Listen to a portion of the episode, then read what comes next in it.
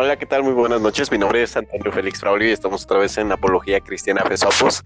Este, estamos grabando hoy a miércoles 27 de enero, grabando a las 10.51 de la noche. Y pues tengo la dicha de estar otra vez aquí con el Apologista Cristiano. Javes Ramrod, Javes, ¿cómo estás? Buenas noches. ¿Qué tal, Braulio? Bien, gracias, gracias, buenas noches. Pues un tema eh, bastante eh, interesante y pues esperemos que que sea de claridad. Ok, este, gracias Javes. También tenemos en la línea a Kim, el apologista Kim Huafong, que igual es, ella es de casa, me da mucho gusto tenerla aquí. Kim, ¿cómo estás? Buenas noches. Hola, Braulio, buenas noches. Aquí contento de poder platicar de este tema. Sí, porque bueno, ya últimamente ya, ya, ya, ya nos hemos, hemos adentrado nuestra, en conocernos más y pues ya podemos hablar un poquito con más, este, una plática más amena, con más libertad y pues, ¿qué les digo? No? El tema que hoy vamos a tratar es la continuación acerca de, la, de los puntos de vista sobre la salvación, sobre si la salvación se pierde o no se pierde. Eh, la otra vez nos quedamos en, en, el cristiano, pues que hay incluso términos en los cuales se dice el salvo siempre salvo y pues es una eh, incluso despectiva acerca de esta postura teológica. Hay otras, otras posturas. Hace un, momento le estaba preguntando a Javes, que pues igual te hago la pregunta a ti, Kim, y bueno, que primero me respondes tú, Kim, y después me responde Javes, pero es acerca de la carrera que ustedes han tenido como apologistas cristianos. En cuanto ustedes se, toca, se, se topan con personas que tienen una idea diferente, ¿cuál es la manera de abordar el tema? La manera de abordar el tema es este yendo directamente a la Biblia, tiene que haber primero un proceso de reflexión. Ah, debemos de darles el tiempo de, si son hermanos en la fe, primero tenemos que darles el tiempo de explicar lo que creen. Y si notamos algún fallo en su forma de pensar o de interpretar la palabra, entonces ahí sí podemos, este, podemos hacerles la corrección atendiendo a los detalles en los cuales ellos estén equivocados, pero lo primero que tenemos que hacer es escucharlos este, que ellos den sus razones y después cuando nosotros podemos, cuando nosotros ya vemos cuáles son los, eh, los falsos en su forma de pensar, ya podemos, ya podemos corregirlos. Y tiene que ser así primero porque cuando tú les das el tiempo de explicar, pues lo que tú preparas es el espacio para poder eh, dialogar de una manera adecuada sin que ellos se sientan atacados. Creo que esa es la manera. Claro. Em, ¿Y tú, Javes? pues eh, sí, realmente, realmente es un... Hay, que distinguir que todos tenemos diferentes, diferente medida en el crecimiento. O sea, no, no, es, no es de que todos entendamos la salvación eh, de primera mano, sino que conforme crecemos, espiritualmente nos damos cuenta de es una verdad bíblica la seguridad de salvación. Claro, de hecho ahorita, bueno, vamos a tratar de hacer esto más dinámico porque pues de repente si nos vamos a hablar en términos, en términos, en términos, pues se vuelve una plática un poquito aburrida y pues más que nada muy dogmática. Pero bueno, en este caso, como pues no, no hemos tenido la oportunidad de contactar con otras personas que tengan otro, otro punto de vista diferente para poder llegar a una claridad mayor de las escrituras. La otra vez yo les quiero comentar algo personal cuando a veces crecemos en la cuna de nuestra iglesia, ¿no? Llegamos en ignorancia, en en diferentes doctrinas, pero ya conforme va pasando el tiempo, pues uno va agarrando diferentes posturas, ¿no? Esto viene en cuanto a la salvación. Yo, yo me acuerdo que yo llegué a la iglesia y pues eh, siempre se tomó este dicho de que la salvación se pierde y pues uno crece con el concepto de que pues esto es, es una literalidad más bueno, posteriormente, cuando yo voy creciendo en, a través de los años, entendí que el Señor seguía tratando conmigo a pesar de las cosas que uno es malo, porque el proceso de, de, renovación, como lo dice la primera carta de Pedro 1.5, si no me recuerdo, este, nos habla de que pues nos vamos puliendo hasta el día en el que nos encontremos, ¿no? Ese es el proceso de, de cambio, ¿no? El proceso de mejora y pues que Dios tiene con cada uno de nosotros. Yo entendí esto, pero pues es de revelación personal. Pero hoy en esta noche voy a tratar de dar los puntos de vista usando la Biblia, de la manera en la cual muchas personas interpretan la manera de pensar en la cual la salvación sí se pierde. Y pues quiero iniciar con el versículo de San Juan 15:6, a ver si alguien me puede dar luz aquí, que dice, el que en mí no permanece será echado fuera como pámpano y se secará. Lo recogen y los echan en el fuego y arden. Aquí hay muchas posturas en las cuales dicen, pues el que no permanece en mí, pero ¿cómo puedes hablar de la salvación? Y si la salvación, si el cristiano siempre se salva, ¿por qué nos habla aquí este énfasis de ser echado al fuego? Eh, bueno, le hago la pregunta a Javes, que me pueda dar luz. Claro, es, ¿sí me escuchan? Sí, sí te escuché. Sí. definitivamente lo que hacen algunos es eh, dar referencia a, esto, a estos pasajes en los que nos hablan de una perseverancia, ¿no? Hay otros pasajes que el que persevere el que no persevera, el que persevera hasta el fin, este será salvo. Entonces deducen algunos que, que, tienes que perseverar como una como un requisito para poder obtener la salvación. Y es que habría que entender lo siguiente: perseveramos, perseveramos para salvación o eh, perseveramos porque somos salvos. Yo creo que ahí es la, connotación correcta, porque Jesús dice que mis ovejas escuchan mi voz y, me siguen, y nadie los arrebatará de la mano de mi Padre. De modo que no puede haber perseverancia si Dios no obra en nosotros. Entonces los pasajes como el, que acabas de leer sencillamente hace referencia a la evidencia de un cristiano. En otras palabras, es la evidencia de un salvo. El salvo eh, tiene la evidencia de perseverar y eso tampoco es de nosotros porque no podríamos perseverar en el camino de Dios si Dios no, no continúa su obra en nosotros. El apóstol Pablo dijo que estoy convencido que el que comenzó la buena obra en nosotros la perfeccionará hasta el día de Jesucristo. Entonces, hablando de la perseverancia de los santos, hay que distinguir que, Dios se encarga de, perseverar y que si alguno no persevera, eh, Dios, bueno, en el crecimiento, en el camino, eh, es, es verdad que parece que algunos no perseveran. Y aquí hay dos opciones. Los que no perseveran eh, pueden, pueden que sean cristianos o no. Si son cristianos, definitivamente Dios ve que esas personas que se están alejando regresen al rebaño, al, al redil. Y Dios, quien no corrige, pues no es, no es su hijo. Pero de modo que si algún cristiano se está alejando de la perseverancia, Dios tiene la forma para regresarnos al, al. Pero no sucede así con, todos. De modo que, eh, hablando de los que no perseveran, pues eh, eh, podría decirse que Dios, si no nos si no obra en nosotros, pues definitivamente no, no pertenecemos al, rebaño. No sé si me puedo explicar con esto. Entonces nada más la, la respuesta concreta es perseveramos como método para salvación o perseveramos porque somos salvos. Yo creo que la respuesta teológica o la respuesta acertada es perseveramos porque Dios obra en nosotros. Dios, no solamente nos da la salvación, sino que produce en nosotros la permanencia. la perseverancia. Claro, este, bueno, y la misma pregunta es para aquí, este, bueno, ahorita que, que, Javes comentó, tú complementar, agregar algo, dar un punto de vista, una frase.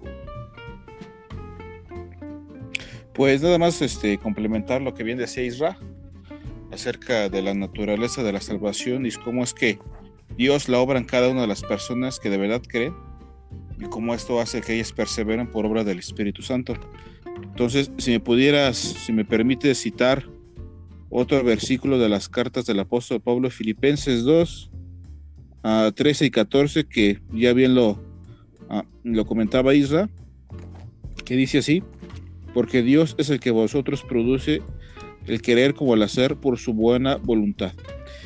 Y si me voy al verso 12, dice, por tanto, amados míos, como siempre habéis obedecido, no con mi presencia solamente, sino como mucho más ahora en mi ausencia, ocupaos en vuestra salvación con temor y temblor.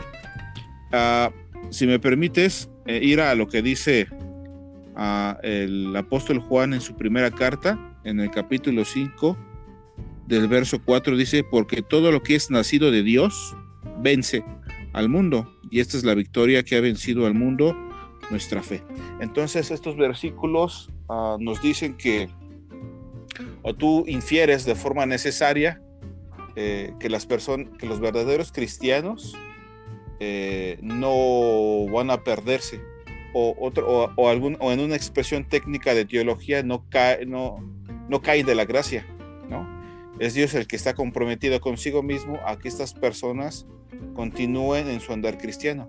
Y como bien decía Javes, ah, va a haber episodios en, la vida de las personas en que pues no van a andar como Dios espera, pero como Dios está comprometido consigo mismo, al darnos su espíritu, pues Él es el que obra, Él es el, que obra el cambio en nosotros. Si me permites añadir otra cosa, eh, cuando Dios nos salva, nos declara, nos declara justos en su presencia. Eso es un evento. Eh, en la vida de los cristianos eso es un evento. Entonces la justificación es el acto mediante el cual Dios nos declara justos. Ahora, no hay nada en, en el Nuevo Testamento, particularmente en el Nuevo Testamento, que nos lleve a pensar que Dios se retracta de su veredicto. O sea, nosotros antes de conocerle, ¿qué éramos? Pues éramos culpables porque violábamos su ley, le desobedecíamos y no le amábamos. Pero después de que Dios obra su salvación en el corazón de las personas, en, el corazón de las personas, nuestro estatus cambia. Entonces, el acto legal mediante el cual Dios nos declara justo es ese, ¿no? Y no hay nada, como te repito, en la Biblia que diga que Dios se retracta de tal cosa. Entonces, eso nos lleva a pensar necesariamente que las personas que realmente son cristianas perseverarán hasta el día final. Claro, de hecho es que es que a veces es complicar este tema porque más allá de indagar en, temas, temas teológicos, eh, entran en temas como más personales, pero por ejemplo, yo veo que, que lo que ahorita tú alcanzabas a decir y lo que alcanzaba a decir, sabes, hablamos de un consenso, consenso personal en el cual entra la conciencia acerca de la salvación. Y cuando nosotros leemos y nos adentramos con puntos y comas en la Biblia, nos damos cuenta de que el Señor ya no se voltea hacia atrás, ya, ya no se echa para atrás en cuanto a las decisiones en quien salva. Es en uno en el que, o sea, porque la misma Biblia nos dice que si tú confesares con tu boca que Jesús es el Señor, Él tiene poder para perdonar los pecados. Pero la cuestión es en el que cree y si realmente lo haces creyendo que Él lo hace, ¿no? Porque realmente muchas veces, y, yo creo que hay testimonios abundantes del que es, es salvo, el que, es, este, que hace la salvación de oración, pero no cree o sea, lo hace por términos sociales, términos de familia, porque mi papá es pastor, que no sé, mil y un aspectos, ¿no? Pero vamos a adentrarnos más. Yo, yo, en lo personal, quería leer, ahorita citar el Salmo 86, que es el Salmo, Salmo 86, 11, donde dice, enséñame, oh Señor, tu camino y caminaré yo en tu verdad. Afirma mi corazón para que tema tu nombre. Te alabaré, oh Señor, Dios mío, con todo mi corazón y glorificaré tu nombre para siempre porque tu misericordia es grande para conmigo y ha librado mi alma de las profundidades del Seol. Aquí vemos este, a David diciéndole al Señor por debido a que lo había salvado, él tenía la plena convicción de agradecer y de pedir a Dios dirección. Entonces aquí cuando se complementa o empata, como decíamos en la, otra ocasión, en el podcast pasado, en que pues a través de, lo que Dios hace en nosotros, pues uno entiende de que es una relación, no de, de, como antes, de, una relación lejana con Dios, sino una relación personal del Señor con uno mismo y es por esto que, que, el mismo amor de la relación que estamos teniendo con Él nos hace no querer fallar, ¿no? Entonces es aquí cuando el cristiano se denota el que persevera del que se aleja, ¿no? Porque pues hay muchas, muchas, eh, ahí se saca de contexto un, una cita para justificar algo que realmente a lo mejor, como lo dicen antes, este, ni somos los que estamos, ni, eh, ni estamos los que somos, ¿no? Así es. Este, hablando acerca de la de la vida de la iglesia, va a haber gente que de entrada aparente ser un cristiano genuino, pero al final nos daremos cuenta de que no es así. Y hay, hay, hay, hombres allá afuera a los que Dios eh, seguramente salvará y que espera que nada más nosotros vayamos y les y le compartamos la verdad. Eh, pero como bien dices, este, hay gente que desgraciadamente no se da el tiempo. y, hablo de cristianos genuinos, no me refiero a, a no cristianos, sino a hermanos que no se han dado el tiempo de hacer un análisis objetivo de lo que está en la Biblia sobre el tema de la salvación y que se inclinan más por, por una postura que se enseñó en sus congregaciones, pero que ellos no se, han, no se han dado el tema, no, pero no se han dado el tiempo de poder analizar, de, a poner a analizarla objetivamente. Precisamente porque ellos han heredado una tradición y dentro de esta tradición Dios los salva, uh, pero se quedan con una idea eh, equivocada de cómo interpretar eh, o de lo que habla la Biblia acerca de, la que, de que la salvación no se, no se pierde precisamente porque es un acto de Dios. Y si tú te concentras en esa expresión de que es un acto de Dios, la seguridad se encuentra implícita en esa declaración. Porque si Dios obra algo, pues su voluntad no puede ser vencida. Y si Él ha decidido salvar a algunas personas del, en el mundo a lo largo de varias generaciones, entonces lo que Él hace, eh, nadie lo puede abrogar. De hecho, sé, no recuerdo la cita de Isaías donde dice que lo que Dios dice se hará y nadie puede este, Nadie puede estorbar a su voluntad. Entonces, te repito, nosotros podemos estar seguros de que lo que Dios hace en relación a la salvación de las personas, eh, por nada puede ser estorbada. Claro, em, de hecho, yo, o Javes, ¿quieres comentar algo?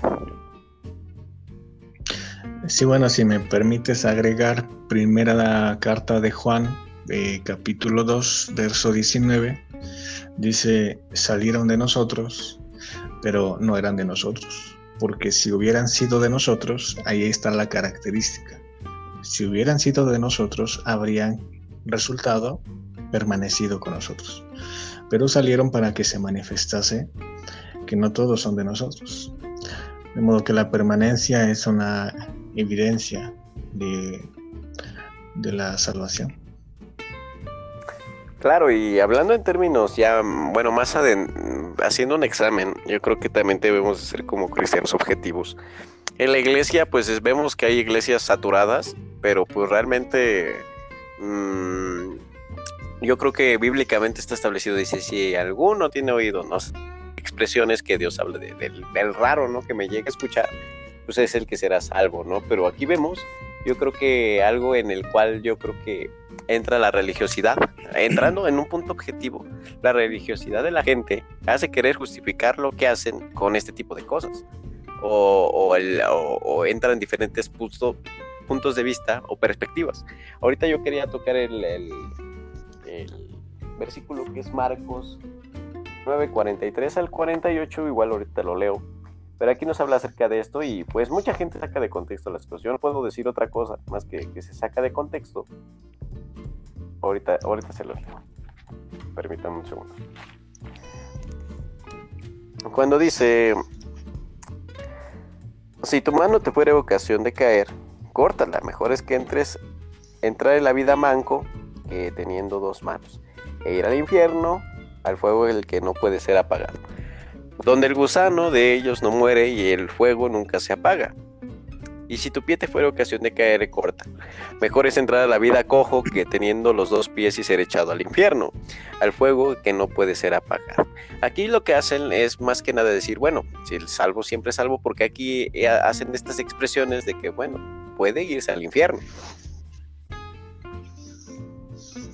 Yo, bueno, y. Sí. Mira, si nosotros. No, no, continúa, continúa. dime pues hay que, la respuesta está en las mismas palabras de Jesús. O sea, eh, lo que Jesús está haciendo es dando una advertencia y apelando a la conciencia de, los, de las personas que les escuchan. Él está diciendo, mira, si realmente tú atiendes a mis palabras, tú vas, eh, tú vas a evitar hacer lo que la advertencia te pide que hagas, ¿no? las personas que, no, en, las, palabras de Jesús, las que no se cortan la mano, no se cortan un pie, en términos metafóricos, porque de nada sirve que tú te, literalmente te cortes una mano, un pie, para evitar ir al infierno. Lo que está diciendo es todas esas, todas esas conductas eh, que nos condenan, ¿no? Jesús no, se refiere a que eh, eh, la, salvación se pierde, simplemente haciendo una, una advertencia la conciencia de las personas para que ellos respondan positivamente a su mensaje. Entonces, si tú no respondes a lo que yo te estoy diciendo, definitivamente te vas a perder. Entonces, no, es, que, eh, no es que te pierdas, o sea, la condenación principalmente es por no atender al mensaje. Uno podría decir, si yo hago estas cosas, me voy a al infierno. Pues sí, porque todo lo que tú haces eh, representa incredulidad en tu corazón la negativa a, este, a no atender al mensaje de, que se te está dando, ¿no?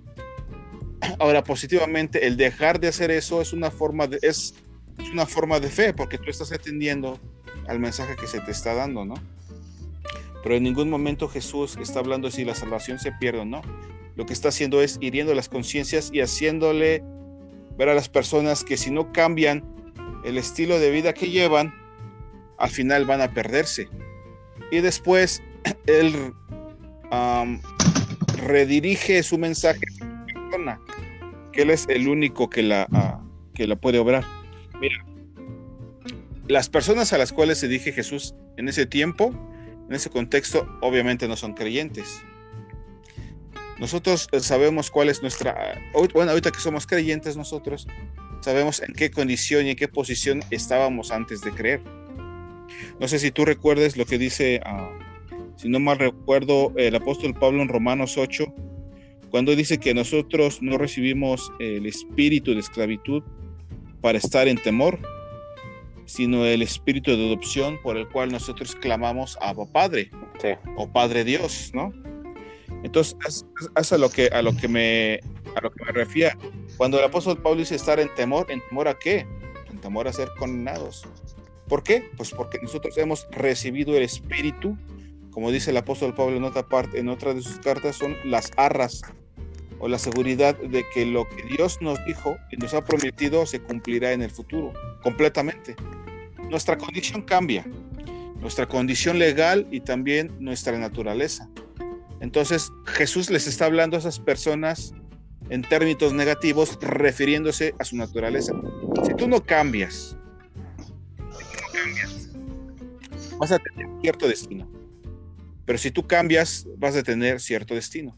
Y eso es a lo que está refiriéndose Jesús. Sí, claro. De hecho, tienes mucha razón. Qué palabras tan concisas. Javes, ¿quieres comentar algo más, agregar?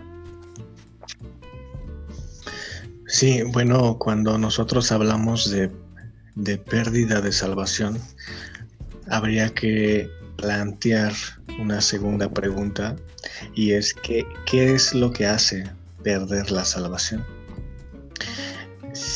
Bajo, el, bajo la suposición de que se pierda.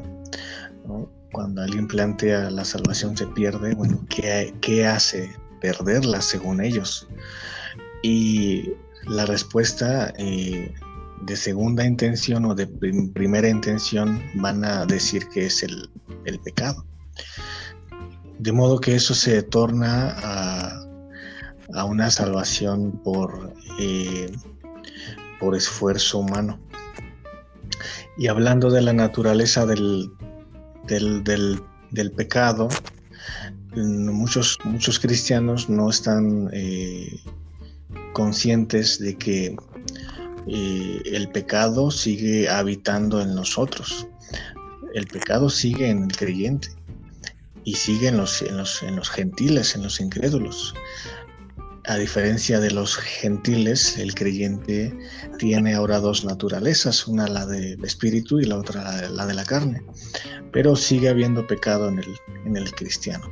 Definitivamente Juan dice que, si alguno dice que no tiene pecado, le hacemos a Dios mentiroso. El apóstol Pablo en Romanos 7 habla de la naturaleza del pecado y que miserable de mí, sigo haciendo lo que no quiero hacer, pero deja de manifiesto que tiene una intención de luchar, luchar contra esa naturaleza. Esa es la evidencia. Pero decía que si la salvación se pierde, ¿qué es lo que hace perder la salvación? Y muchos dirán que el pecado. Pero como nosotros ya vimos, el pecado sigue estando en el creyente. Eh, por lo cual, si el pecado eh, hace perder la salvación, tendríamos que ser honestos con nosotros mismos y dar una respuesta eh, definitiva de que dicha salvación no nos duraría ni, un solo día si hablamos del pecado. Eh, hablamos de que el que sabe hacer lo bueno y no lo hace es pecado, dice, si no mal recuerdo, Pedro. De modo que el pecado, pues, eh, si es lo que hace perder la salvación, definitivamente, aún como cristianos, eh, nos fuera impedido, pues sigue habiendo pecado en nosotros. Entonces, esto creo que lo comentaba aquí de manera personal. Estamos tan acostumbrados a que tenemos un sistema de justicia de, de uno y uno, eh, en la escuela eh, nos acostumbramos a ganarnos una buena calificación. En el trabajo nos acostumbramos a ganarnos el puesto de gerencia. Y cuando estamos en el cristianismo seguimos teniendo esa psicología de que tiene que ser el mismo método. Pero la respuesta es que no bíblicamente Dios estableció una salvación que es fuera de las obras, fuera de la voluntad humana. Y estableció Dios que es a través de la fe, no es de las obras. De, modo que Romanos 5.1 dice que eh, justificados pues por la fe tenemos paz para con Dios. De modo que yo creo que hay que entender, uno, la naturaleza del pecado en el creyente, y en el no creyente, y que el sistema de justicia, de, acuerdo a la voluntad divina, fue establecido con, por la fe, sin las obras, sin, sin voluntad de si hay pecado o si el pecado merma esa justificación de Dios, que fue establecida por, por la fe.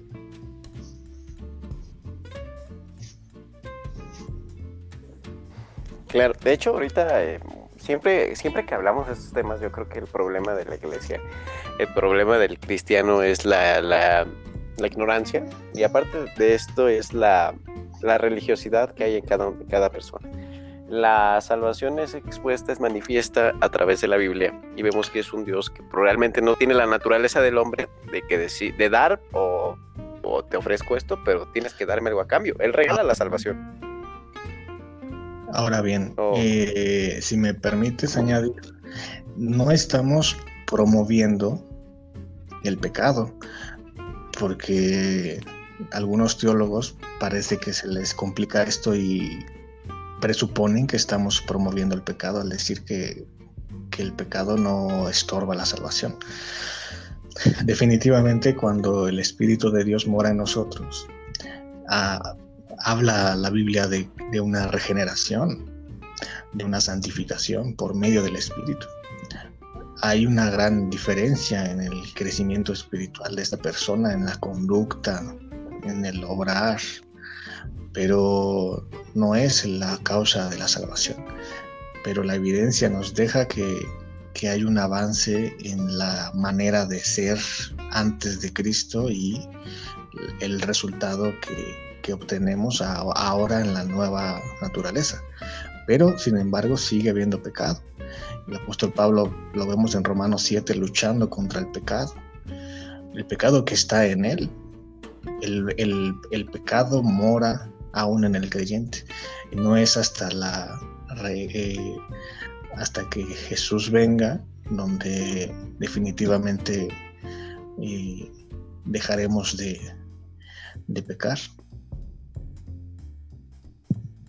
de, pues es que ahora sí, ahora sí que tú eh, te aclaras el hecho de que pues nuestra naturaleza pues nos hace susceptibles al pecado. Hay que también ser literales porque realmente ni, ni la postura del salvo siempre salvo que incluso es tomada por las, tampoco el del que tiene que cuidar la salvación, pues están exentos a pecar. O sea, y realmente no, no digo que no se pueda, sino que simplemente nuestra naturaleza, al ser humana, no, no, no, estamos todavía en el cuerpo renovado, como dices, hasta que eh, llegue el día de Jesucristo, pues nos hace susceptibles a poder mentir, a poder este, caer en cualquier cosa que pueda ser un pecado.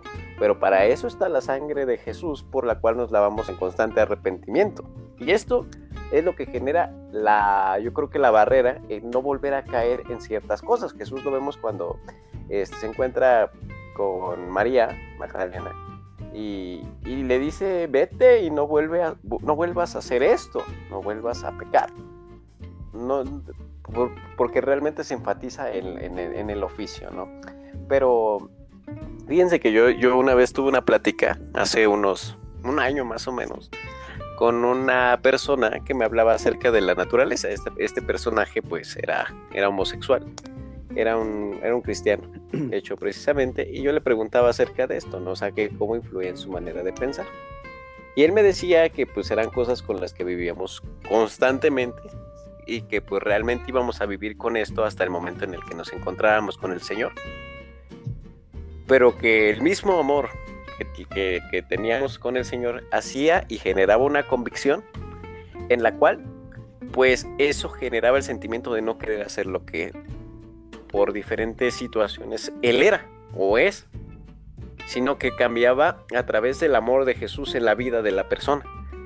Pero ahí aquí donde viene la, discrepancia, ¿no? Si vemos que esto no cambia, pues realmente de, aquí cuando es la pregunta de, bueno, si debemos de cuidar la salvación, pues entra un aspecto de psicología en el cual nos hace entrar en conciencia y realmente hacernos la pregunta si realmente fuimos salvos cuando vemos nuestra manera de actuar.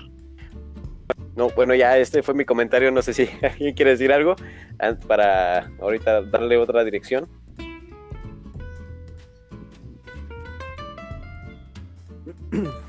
No, pues mira, nada más en el caso de tu de la conversación que tuviste con tu amigo que se decía homosexual, eh, después de creer en Jesús, pienso que esa situación se puede dar.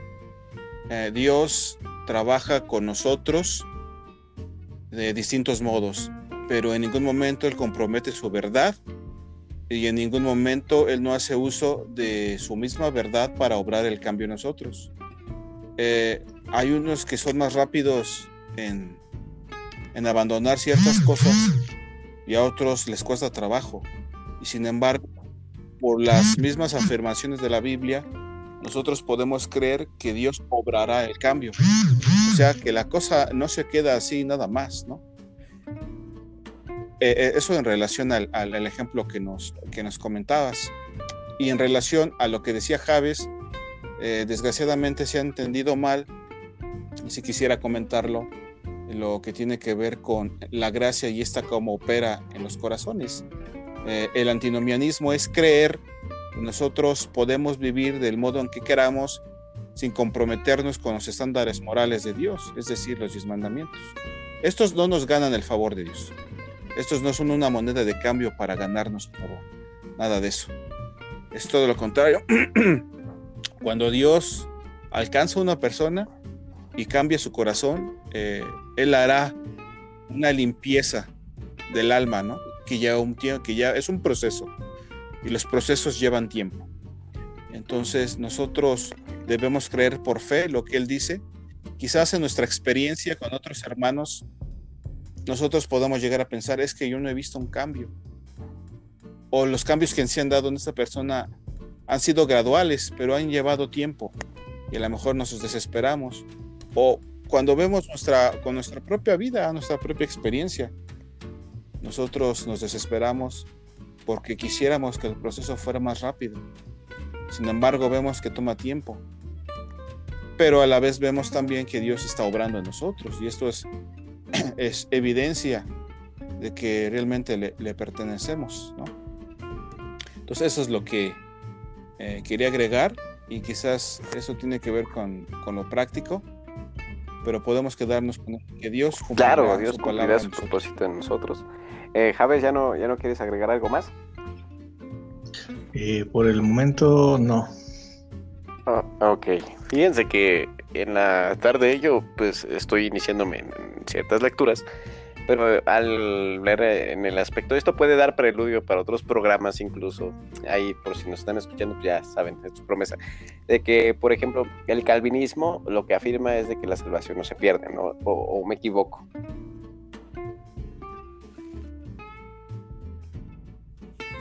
Sí, exactamente. los que son calvinistas, no hipercalvinistas, este, afirman que la salvación no se pierde. Y ellos te dirán, pues mucho de lo que hemos discutido a lo Claro, y de hecho este yo creo que es bueno este abrir el, el, cuadro para después y posteriormente eh, hablar acerca de las posturas del arminianismo y del calvinismo con, con, con, cada una de estas. ¿Para qué? Para poder llegar a un enclarecimiento de la verdad, ¿no? Pero ahorita yo quería, yo quería irme a algo que, que, cuando leía nos hablaban acerca de esto, de que el Señor Jesús conocía ciertas cosas que pues nosotros veríamos, pero yo creo que aquí voy a hacer para como complementar pero pues realmente nosotros lo vemos en primera, eh, primera carta a Timoteo, capítulo 4, cuando nos habla acerca de la apostasía, nos habla acerca de que incluso los que están en la fe apostatarían. Versículo 4 dice predicción de la apostasía, pero el Espíritu dice claramente eh, que en los postreros días, en los postreros tiempos, algunos apostatarán de la fe, escuchando espíritus engañadores y a doctrinas de demonios por, lo, por la hipocresía de mentirosos que teniendo cauterizada la conciencia prohibirán casarse, mandarán abstenerse de alimentos que Dios creó para que con acción de gracias participasen de ellos los, los creyentes y los que han conocido la verdad, porque todo lo que Dios creó es bueno y nada de lo que desechase si se toma con acción nada es de desecharse si se toma con acción de gracias, porque por la palabra de Dios es la oración y por la oración es santificado. Aquí nos hablan de que, bueno, pues si Dios sabía y Dios salva realmente, y, bueno, no, aquí no ponen en duda la salvación de Dios, sino de que la postura de la salvación no se pierde. ¿Por qué nos hablan acerca de la, apostasía, no? ¿Por qué se apostataría en la iglesia, no? Si todos somos salvos. Bueno, aquí ya se, ya, bueno, le pregunto a Javes, Javes, Bien, pues es uno de los es uno de los argumentos de los de los teólogos eh, arminianos para decir que la, la salvación que es por fe puede puede, puede perderse, ¿no? Eh, definitivamente la apostasía es algo que existe. Apostatar es eh, alejarse de la fe. Hay que distinguir que existen diferentes tipos de fe y que aún el, ateo tiene una fe libre. Hay que entender en su contexto que eh, hay distintos tipos de fe y que la fe, eh, la fe apóstata definitivamente no puede corresponder, desde mi opinión, a la fe salvífica, eh, puesto que tenemos fe por naturaleza, pero hay una distinción. Una de las reglas interpretativas es el principio de la no eh, contradicción bíblicamente. la Biblia no puede contradecirse. De modo que tenemos que buscar eh, cuál es el orden en la Biblia para que no haya contradicción. Por ejemplo, el apóstol Pedro dice en su carta 1, capítulo 1, verso 5, dice que sois guardados por el poder de Dios mediante la fe para alcanzar la salvación. De modo que, ¿cómo armonizamos esto? Sencillamente que la fe salvífica es distinta de la fe eh, que muchos pretenden tener, puesto que puede ser una fe intelectual, pero no una fe eh, del corazón, la cual produce Dios para salvación. Entonces yo creo que demuestro que aún el, aún el ateo tiene fe en que, no en que no hay nada. Yo considero que hay una distinción entre la fe salvífica, el cual hay una garantía de permanencia, y la fe apóstata, la cual pues en relación a lo que dice Juan, este, salieron de nosotros, pero no, no, eran, no eran de nosotros. De hecho, sí, o sea, tienes, tienes razón. Este, Kim, ¿quieres igual ah, aquí comentar algo?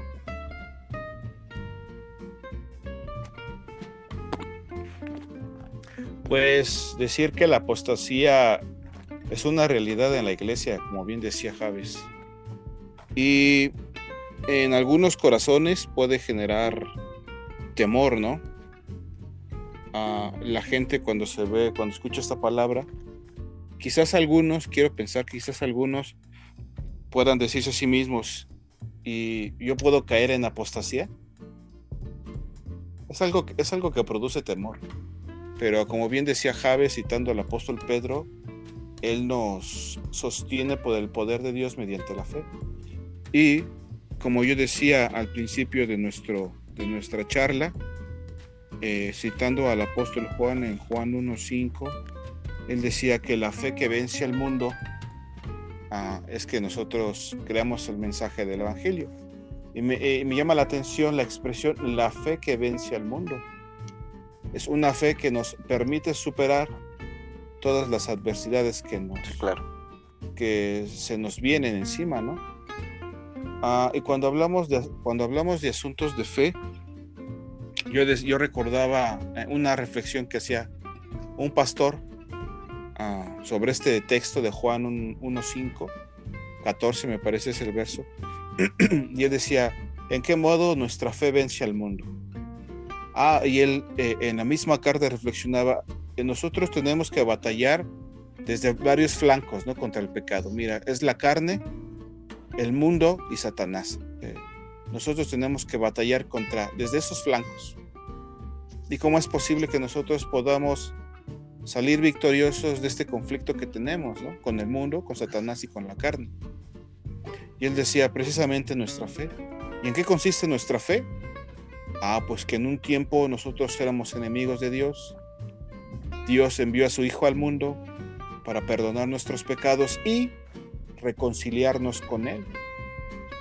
Mira, lo, más importante del cielo, o lo más llamativo del cielo, debería ser que no vamos a vivir una vida sin dolor, una vida que no va a terminar, una vida de bienaventuranza, sino que en este, sino que en este cielo nosotros vamos a poder tener una comunión ininterrumpida con Dios, que al final de cuentas es el propósito para el cual es el propósito para el cual el hombre fue creado.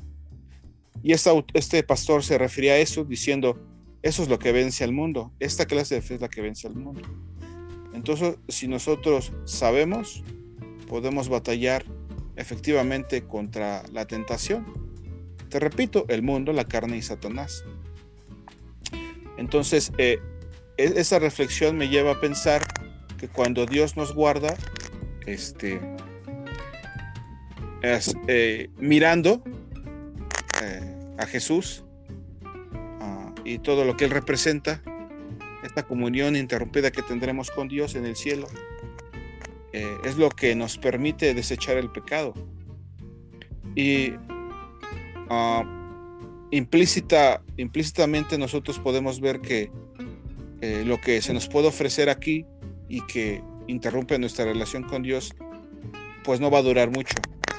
Y que nuestra relación con Él en el cielo, pues va a ser eterna.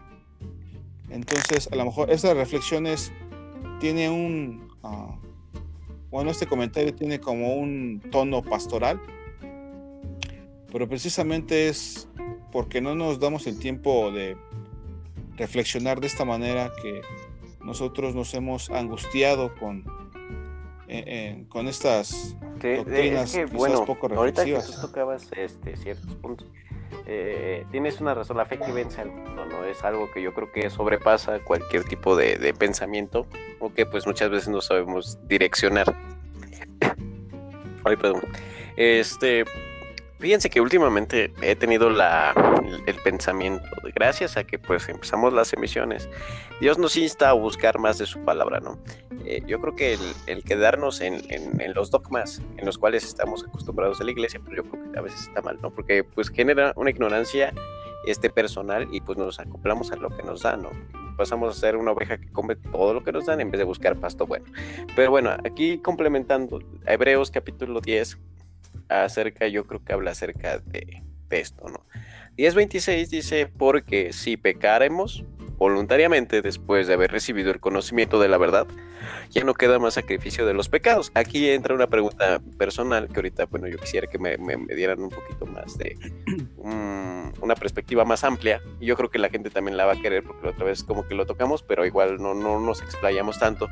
Porque dice, sino una horrenda expectación de juicio y de fervor de fuego que ha de devorar a los adversarios. El que viola la ley de Moisés por el testimonio de dos o tres testigos muere irremisiblemente. Pero aquí yo lo coincidía con Corintios capítulo 5, cuando vemos el ejemplo del caso de inmoralidad. Eh, ahorita se los leo. Y pues, esta yo creo que es la pregunta que muchos vemos y que queda como que al aire por el término de que está aquí implícito. Eh, dice, en el nombre de nuestro Señor, citando primera de Corintios capítulo 5 del 4 en adelante, reunidos vosotros mi espíritu con el poder de nuestro Señor Jesucristo, el tal se ha entregado a Satanás para la destrucción de la carne, a fin de que el espíritu sea salvo en el día de nuestro Señor Jesús. Aquí, ¿qué, qué, qué es lo que da a entender este Pablo? ¿no? Que yo, yo, yo entiendo esto de que, bueno, eh, si la salvación no se pierde, ¿por qué hace esta referencia de que se ha entregado la vida persona Satanás y como lo veíamos en Hebreos de que pues la expectación de, lo que habría de pasar, este, ¿cuál es el fin? O sea, sigue vigente porque mucha gente se pregunta en este aspecto de sigue vigente esto, ¿qué pasa si uno peca? Este, ¿Tiene que ser entregado a Satanás o cómo, cómo funciona eso? Este, bueno, eh, eh, recuerda que eh, hay, que hay que trabajar mucho en las reglas de interpretación, porque nuevamente eh, la regla primaria de interpretación es la Biblia no se contradice. De modo que tenemos que buscar la armonía afirmando que toda la Biblia pues es útil. Ahora bien, lo que dice Hebreos no está refiriéndose eh, dice que eh, si pecaremos voluntariamente después de haber conocido, recibido el conocimiento de la verdad, eh, está, está, hablando a un público en el que definitivamente rechaza, rechaza el mensaje salvífico. Y eso es lo que la gente hace. Definitivamente le mostramos el, el Evangelio, de salvación y la voluntad de ellos es, una vez que escucharon esto, definitivamente pecan voluntariamente. Ya no queda más. ¿Qué más queda para, para una vez que escuchan el mensaje de salvación? De modo que ese mensaje, ese pasaje o una regla de interpretación es a quién habla claro. la escritura. Y eh, tenemos que tener cuidado porque no siempre habla al cristiano. Definitivamente ese pasaje está haciendo referencia a los que rechazan el Evangelio. Y como dice Jesús, mis ovejas escuchan mi voz y me siguen. De modo que ahí tenemos una clara interpretación con la regla de interpretación de no contradicción. Entonces es bonito cuando se entiende y, no se forza ningún pasaje, porque vemos que existe claridad. Un pasaje, para yo poder sostener un pasaje, no puedo contradecir a los demás. ¿Sí me explico? no puedo contradecir a los demás. Entonces, eh, lo que te refieres a Corintios, eh, hablábamos de que el cristiano, aún siendo cristiano, eh, tiene pecado y tiene una tendencia a, natural, carnal, que estará hasta que Cristo venga. Pero yo decía que hay cristianos eh, o el ideal es que eh, hay una regeneración, pero si alguno, como la oveja perdida, se, se va, Dios ve la forma de regresarlo. En caso extremo, teológicamente hablando, si esa persona insiste en alejarse, siendo cristiana, porque hay quienes se alejan y no son cristianos, pero siendo cristianos, el último recurso de Dios es quitarle la vida para que no peque más. Pero aún así es una garantía de salvación. En el caso radical del cristiano, cada caso es particular. Y que hay casos que no podemos saber si son o no. Eso es Dios con las personas.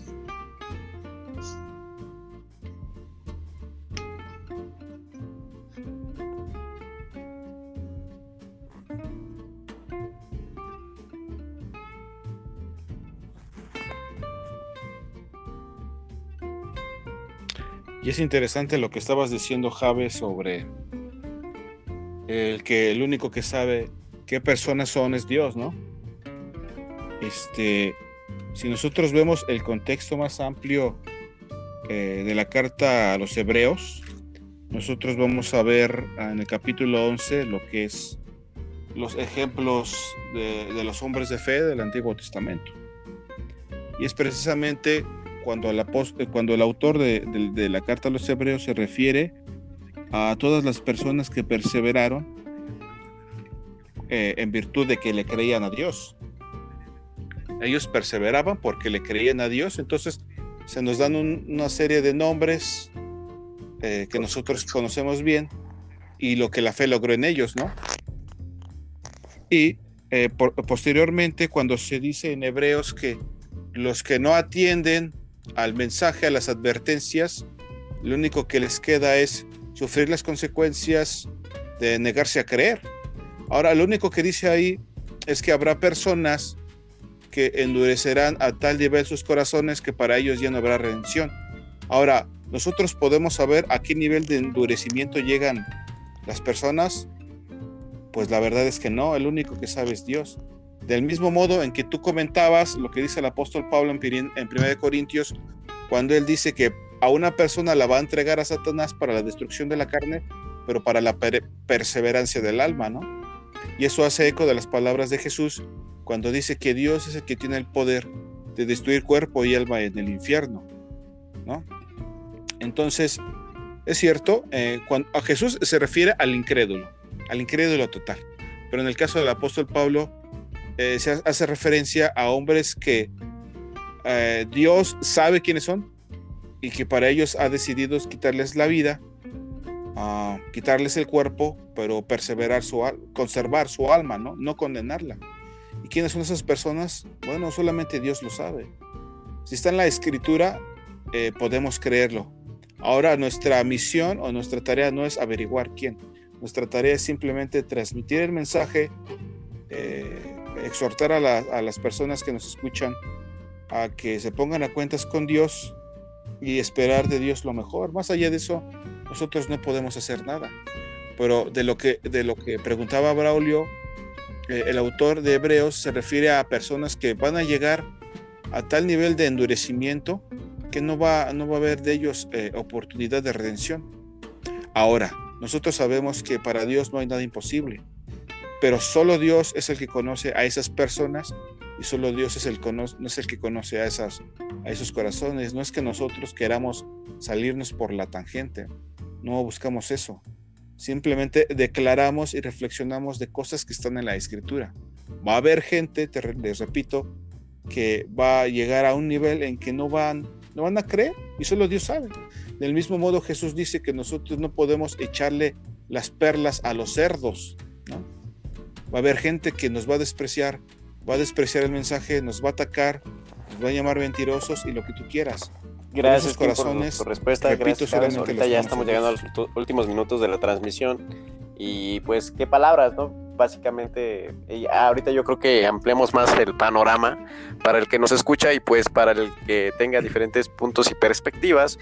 Yo creo que igual como lo vemos, la Biblia no es un libro de interpretación personal o privada, sino que la Biblia no se contradice. Es el, lo, mencionábamos en podcast anteriores, el libro, ese, el libro de la Biblia es el único que tiene verdades absolutas y empatan con lo que vemos actualmente en todos los aspectos.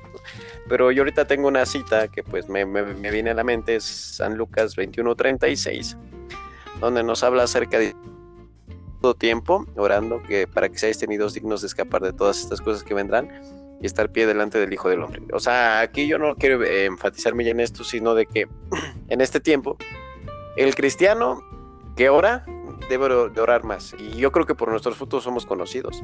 Y Dios conoce nuestros corazones y asimismo conoce, como lo decía aquí, este, el caso particular de cada uno.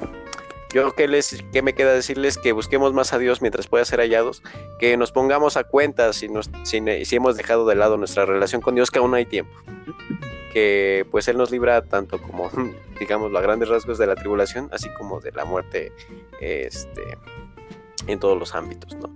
Eh, el Señor es grande y amplio en perdonar.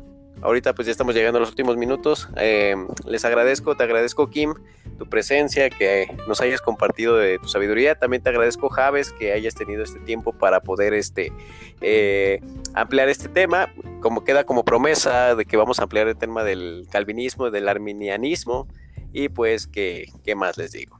Que tengan una bonita noche y nos veremos en otra emisión de Apología Cristiana Fesofos. Que tengan buena noche y descansen.